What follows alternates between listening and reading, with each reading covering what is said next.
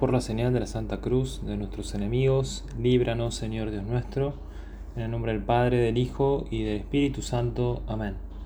Señor mío y Dios mío, creo firmemente que estás aquí, que me ves, que me oyes. Te adoro con profunda reverencia. Te pido perdón de mis pecados y gracia para hacer con fruto este rato de oración. Madre mía Inmaculada, San José mi Padre y Señor, Ángel de mi guarda, interceded por mí. La religión judía consistía en un montón de cumplimientos externos y rituales, como visitar el templo, ritos de purificación, el sacrificio de animales o la celebración comunitaria de grandes fiestas y peregrinaciones. No había redes sociales, por eso anunciaban de otra manera, de una manera mucho más rudimentaria, porque habían sido educados en lo externo que sería como un reflejo del interno. Por eso Jesús cambia la altura de la manifestación de esos sacrificios, de esas oraciones, porque nos dice que primero hay que lavar la copa por dentro y posteriormente de lo que abunda en el corazón, habla la boca. Para que nuestros esfuerzos den fruto, debemos enterrarlos, como las semillas. Cuentan de Santa Catalina la Bougré, que ingresó en las Hijas de la Caridad de París para servir a Dios, a los pobres, y en su convento recibió una visita de la Virgen María Inmaculada, mandándole extender por el mundo entero la devoción de la medalla milagrosa. Quizá te suena la historia.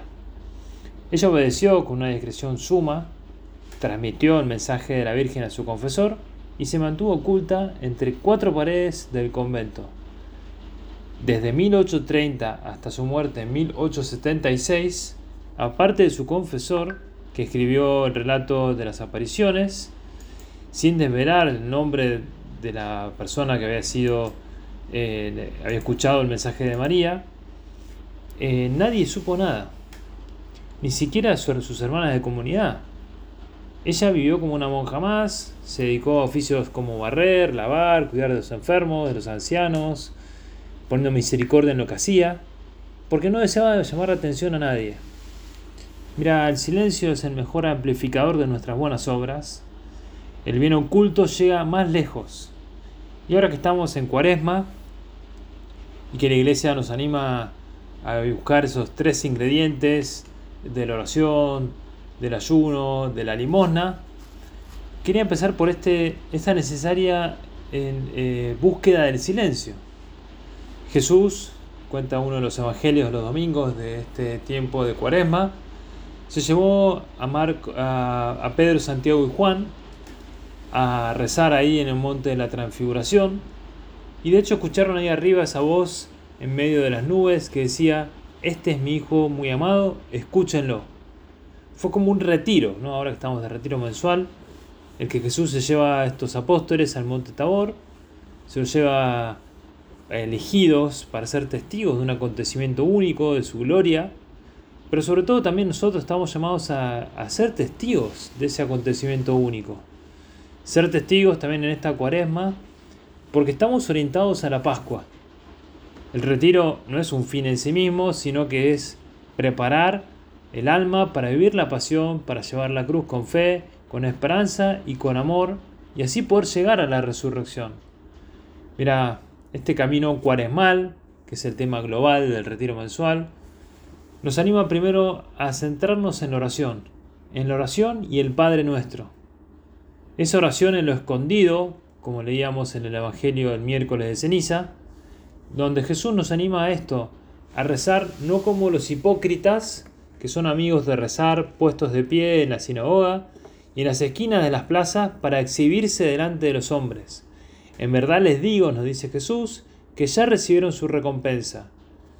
Por el contrario, cuando te pongas a rezar, dice Jesús, entra en tu aposento, cerrada la puerta, ora a tu Padre, atenti, ora a tu Padre que está en lo oculto, y tu Padre que ve en lo oculto te recompensará. Y al rezar no emplees muchas palabras como los gentiles, que se figuran que por su locuacidad van a ser escuchados. No, no es por ahí. ya te decía, el silencio es lo que amplifica mucho más delante de Dios lo que Dios quiere, lo que Dios espera. es el amplificador de nuestras buenas obras. Pero para eso también tenemos que estar llamados a, cuidar si buscamos el rito exterior para que se manifieste o si sabemos de la abundancia del corazón hablar a los demás. Mira, esta primera meditación lleva este tema de la oración, que es uno de, de los ingredientes de la cuaresma, esa necesaria escucha de la voz de Dios en lo profundo del alma, ese recogimiento exterior e interior de la oración que nos ayuda a paladear las palabras y los hechos del Señor, porque nos muestra también ese amor de Dios. Vos sos una persona que desea, que pide a su Padre, a nuestro Padre Dios, como un buen hijo, como una buena hija, como un buen hermano, como una buena hermana, un buen amigo, una buena amiga, un buen colega, una buena colega. Se lo pedimos con fe, así, en la oración. Porque nuestra oración es, por lo general, eh, muy básica. Me acuerdo el otro día un chiquito que me decía, padre, le pedí a Dios una cosa difícil y me la concedió. Y se ve que hace tiempo estaba pidiendo un favor por un tema y se lo concedió el Señor. Mira, Dios paga y paga siempre porque es un Padre amoroso. Y Cristo nos pasó el secreto cuando nos enseñó a rezar a nuestro Padre Dios. No importa cuántas palabras digamos, tampoco si las frases tienen sentido o belleza literaria, lo que a Él le importa es que somos nosotros, sus hijos, a quienes Él no nos puede decir que no. Por eso, ¿cómo acudimos al Señor? Un Padre nuestro rezado con amor, con entrega, arranca de Dios aquello que necesitamos. Por eso vos le pedís así. Vos buscás ese querer de Dios que nos cuida de los peligros, que nos da el alimento que necesitamos, la fuerza espiritual para llegar hacia Él. Vas con confianza y con humildad a alabar, a adorar a Dios cuando recitamos el Padre Nuestro.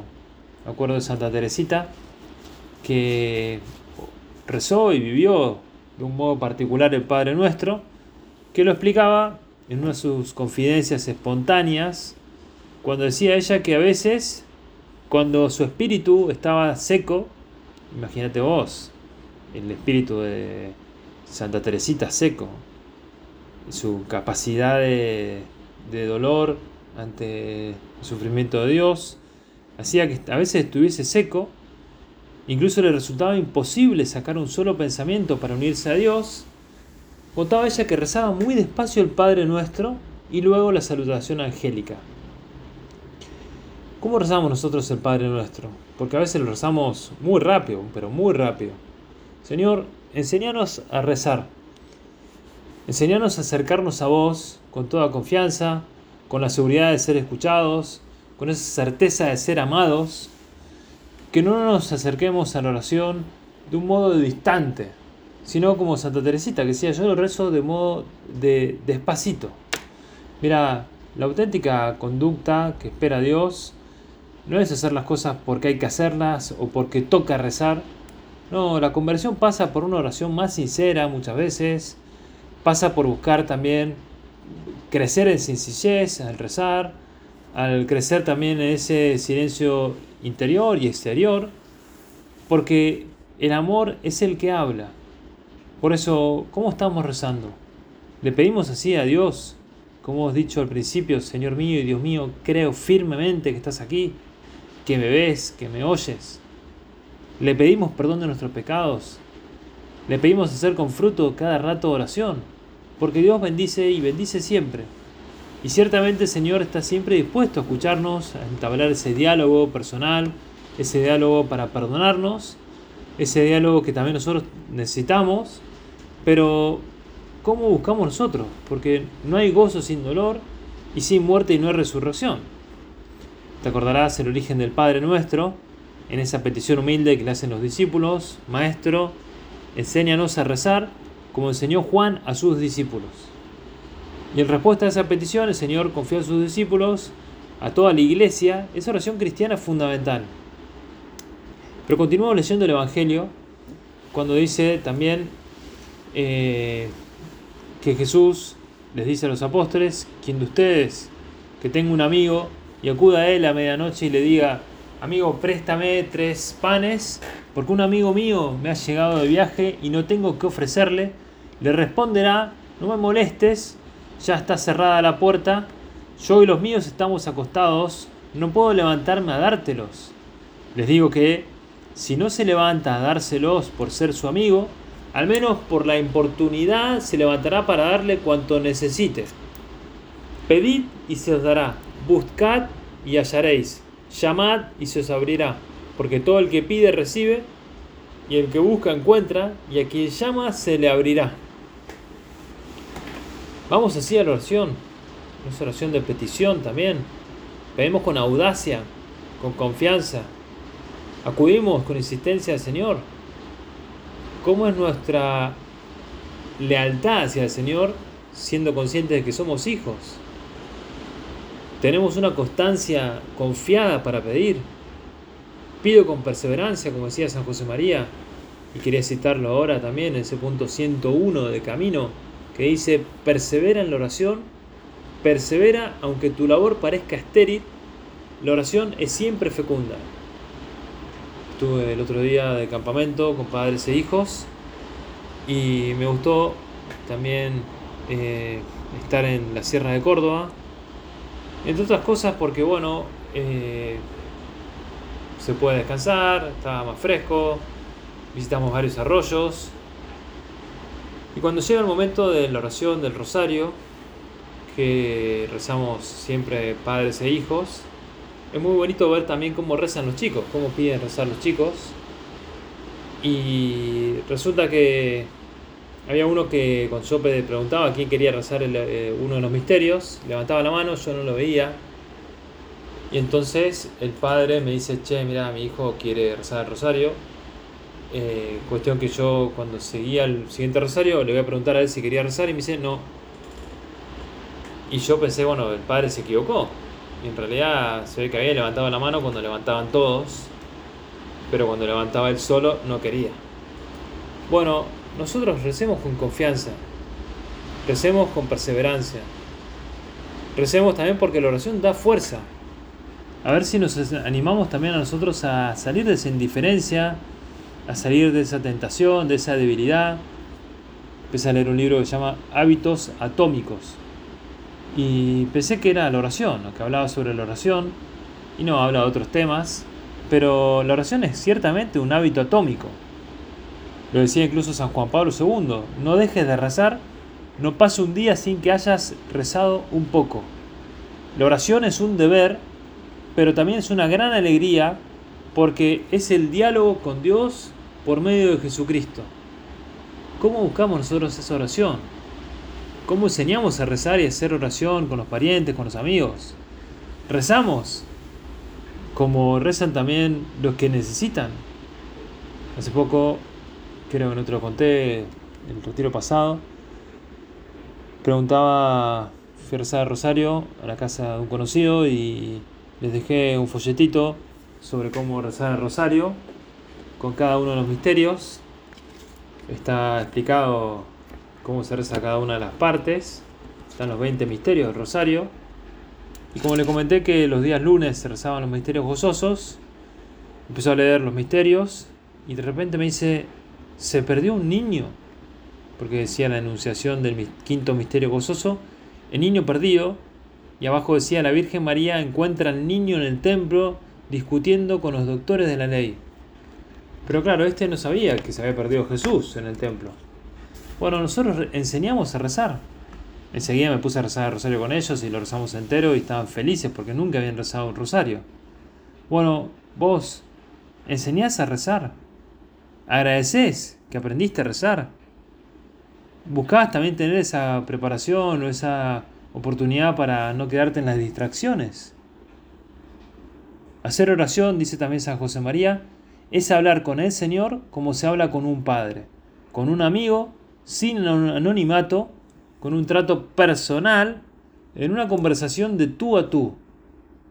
Y como te decía, Santa Teresita que decía yo lo rezo despacito, bueno, lo mismo, tratarlo así en esa conversación de tú a tú, de persona a persona. O como decía también Santa Teresa de Jesús, la oración es tratar las cosas de amistad con aquel que sabemos que nos ama. ese Padre que nos ama. Por eso es importante esa oración afectiva. Pregúntate con sinceridad, decía el, eh, don Álvaro del Portillo, ¿cómo va mi vida de oración? ¿No podría ser más personal, más íntima, más recogida? ¿No podría esforzarme un poco más en el trato con Jesús, en la meditación de la Sagrada Pasión, en el amor de la humanidad santísima? O lo decía también San Agustín, que no había nada mejor que contemplar la pasión del Señor a la hora de la oración. Bueno, te animo a que vos y yo descubramos también esa necesidad de buscar a Dios como Padre en la oración. Jesucristo nos ha dejado muy claro y nos ha pedido que recemos la oración del Padre nuestro, tal y como nos lo explicó. Y la expresión de Dios Padre no es una expresión cualquiera. A Él tenemos que acudir. ¿Cómo es nuestra respuesta? buscamos también hacernos cargo de eso que Dios quiere para nosotros. Se lo pedimos en el Padre nuestro. Jesús, fíjate, siempre distingue entre Padre mío y Padre vuestro. De hecho, cuando Él reza, nunca dice Padre nuestro. Esto muestra esa relación con Dios que es totalmente singular. Es una relación suya y de nadie más. Y con la oración del Padre nuestro, Jesús quiere hacer conscientes a los discípulos de esa condición de hijos de Dios. Es más, indica al mismo tiempo la diferencia que hay entre su filiación natural y nuestra filiación divina adoptiva, porque es un don gratuito de Dios, pero la oración del cristiano es la oración de un hijo de Dios que dirige a su Padre Dios con confianza, con seguridad, con esperanza. Fíjate, en las liturgias de Oriente y de Occidente, con esa palabra tan bonita, típicamente cristiana, parresía, simplicidad sin desviación, conciencia filial o seguridad alegre, o audacia humilde, o certeza de ser amada o amado, es lo que nos indica también cómo tenemos que dirigirnos a Dios, con parresía, con simplicidad, con esa conciencia filial. ¿Cómo es nuestra seguridad en que Dios también nos escucha? ¿Cómo buscamos esa parresía de la libertad de los hijos de Dios. Cómo me dirijo al Señor, acudiendo también como acudió María ahí en las bodas de Caná, como también nos enseñó a rezar, ese Padre nuestro. Hay siete peticiones, nos lo dice el Catecismo en el punto 2857. Las tres primeras peticiones, como te acordarás, tienen por objeto la gloria del Padre, la santificación del nombre, la venida, la venida del reino, el cumplimiento de la voluntad divina. Las otras cuatro presentan al Padre nuestros deseos. Estas peticiones conciernan a nuestra vida para alimentarla, para curarla del pecado, y se refieren a nuestro combate para la victoria del bien sobre el mal. Recemos el Padre nuestro, esa oración más perfecta de las oraciones, dice Santo Tomás de Aquino. No solamente pedimos todo lo que podamos desear con rectitud, decía, sino además según el orden en el que conviene desearlo. Primero a Dios y después a nosotros. Es así nuestra actitud. Recuerdo de ese punto número 2 de Camino, donde San José María lo dice muy claro, eh, porque es un punto que a mí me encanta, de, hablando sobre cómo la actitud de cristiano debería ser. Y la verdad que lo hice de una manera muy gráfica, te lo voy a leer en concreto, porque a mí me llama la atención y, me gusta especialmente, porque no es un punto cualquiera, sino que también nos anima a esto, a descubrir cómo Dios espera mucho más de nosotros. Y dice así, ojalá fuera tal tu compostura y tu conversación, que todos pudieran decir al verte o al oírte hablar, este lee la vida de Jesucristo. Ojalá fuera tal tu compostura y tu conversación que todos pudieran decir al verte y al oírte o al oírte hablar, este lee la vida de Jesucristo. Ojalá fuera tal tu compostura y tu conversación que todos al verte rezar pudieran decir este o esta lee la vida de Jesucristo. Vamos a pedirle a nuestra Madre que también pongamos de nuestra parte ese querer escuchar a Dios ese querer descubrir que hay mucho para hacer en esta cuaresma, no solo cuestiones de rituales o de cosas exteriores, sino del reflejo de lo interior que te llevamos. ¿Cómo queremos mostrar a Dios nuestra oración? Sin buscar también cosas llamativas. Fíjate, el Papa te decía, recordando ahí la transfiguración, nos animaba también a ver esa respuesta, de cómo el Señor los llama a un lugar aparte, los quiere tener como seleccionados nuevamente, y si bien lo, ya lo hemos proclamado en el segundo domingo de Cuaresma, es un evangelio que nos toca mucho en esta Cuaresma, porque Jesús nos sigue tomando con Él, nos sigue llevando a un lugar apartado, nos sigue pidiendo esos compromisos diarios, nos hace subir a un monte elevado con Él para vivir esa oración, esa experiencia particular de ascesis.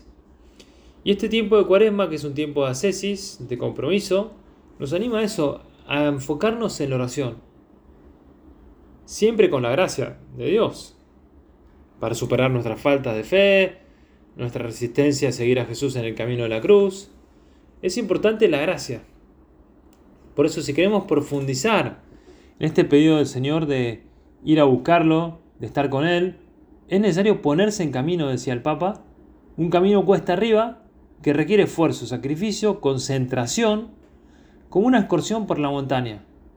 Estos requisitos también son importantes para el camino sinodal que como iglesia nos hemos comprometido a realizar.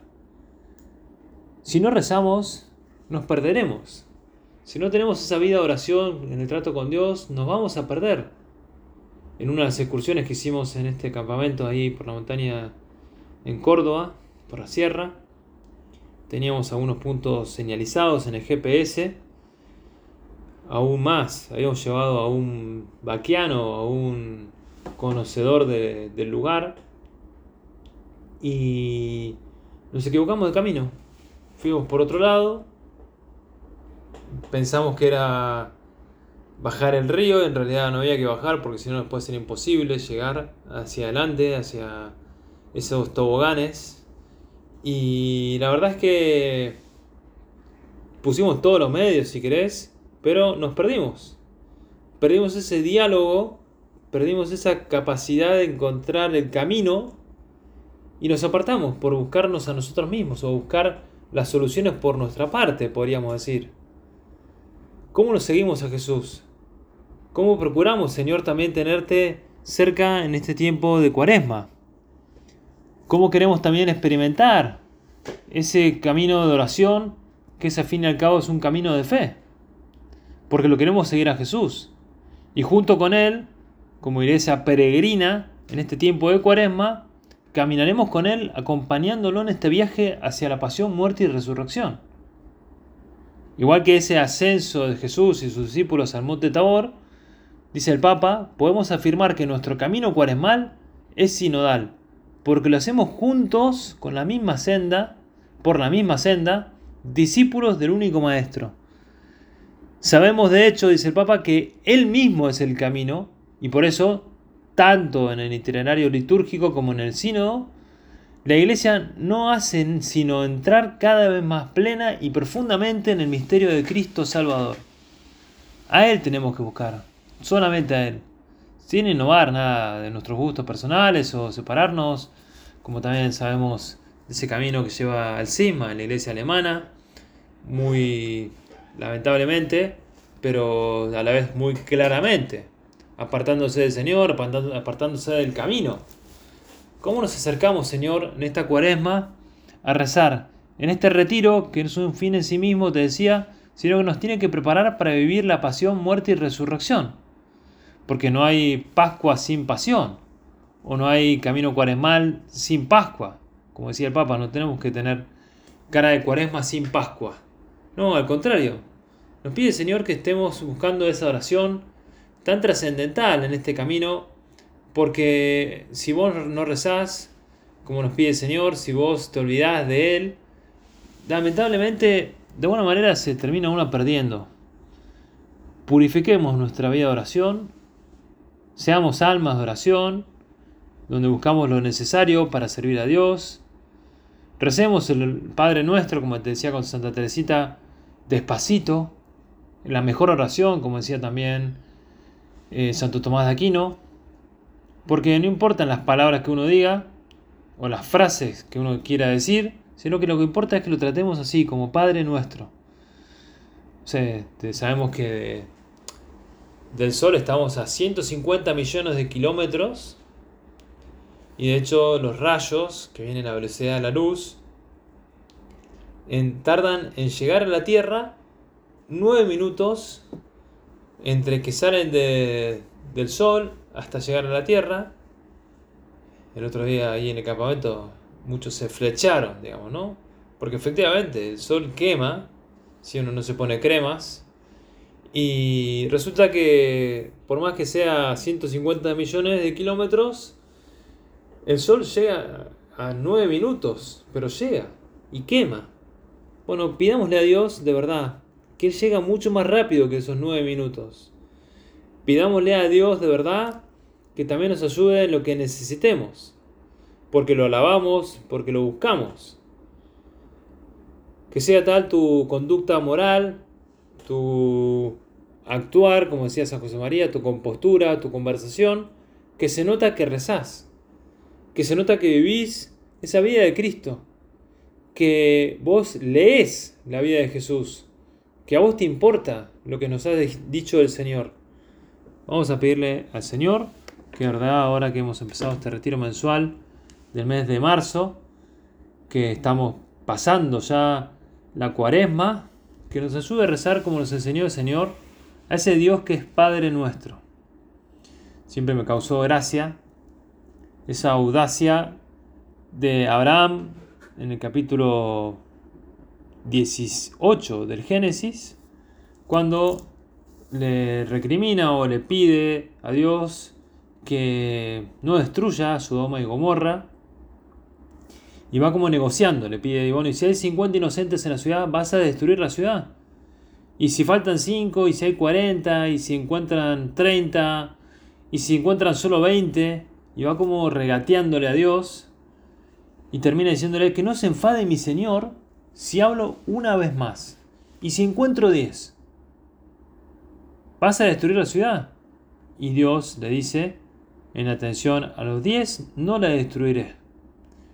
Y sabemos muy bien cómo acaba la historia, ni, siquiera encuentran 10 y Sodoma y Gomorra son destruidas, se salvó Lot y su familia, la mujer y dos hijas, porque los maridos de, las hijas eh, no quieren, pero eso no disminuye el valor de la oración, no disminuye que Abraham confió que fue un buen hijo de Dios, podríamos decir.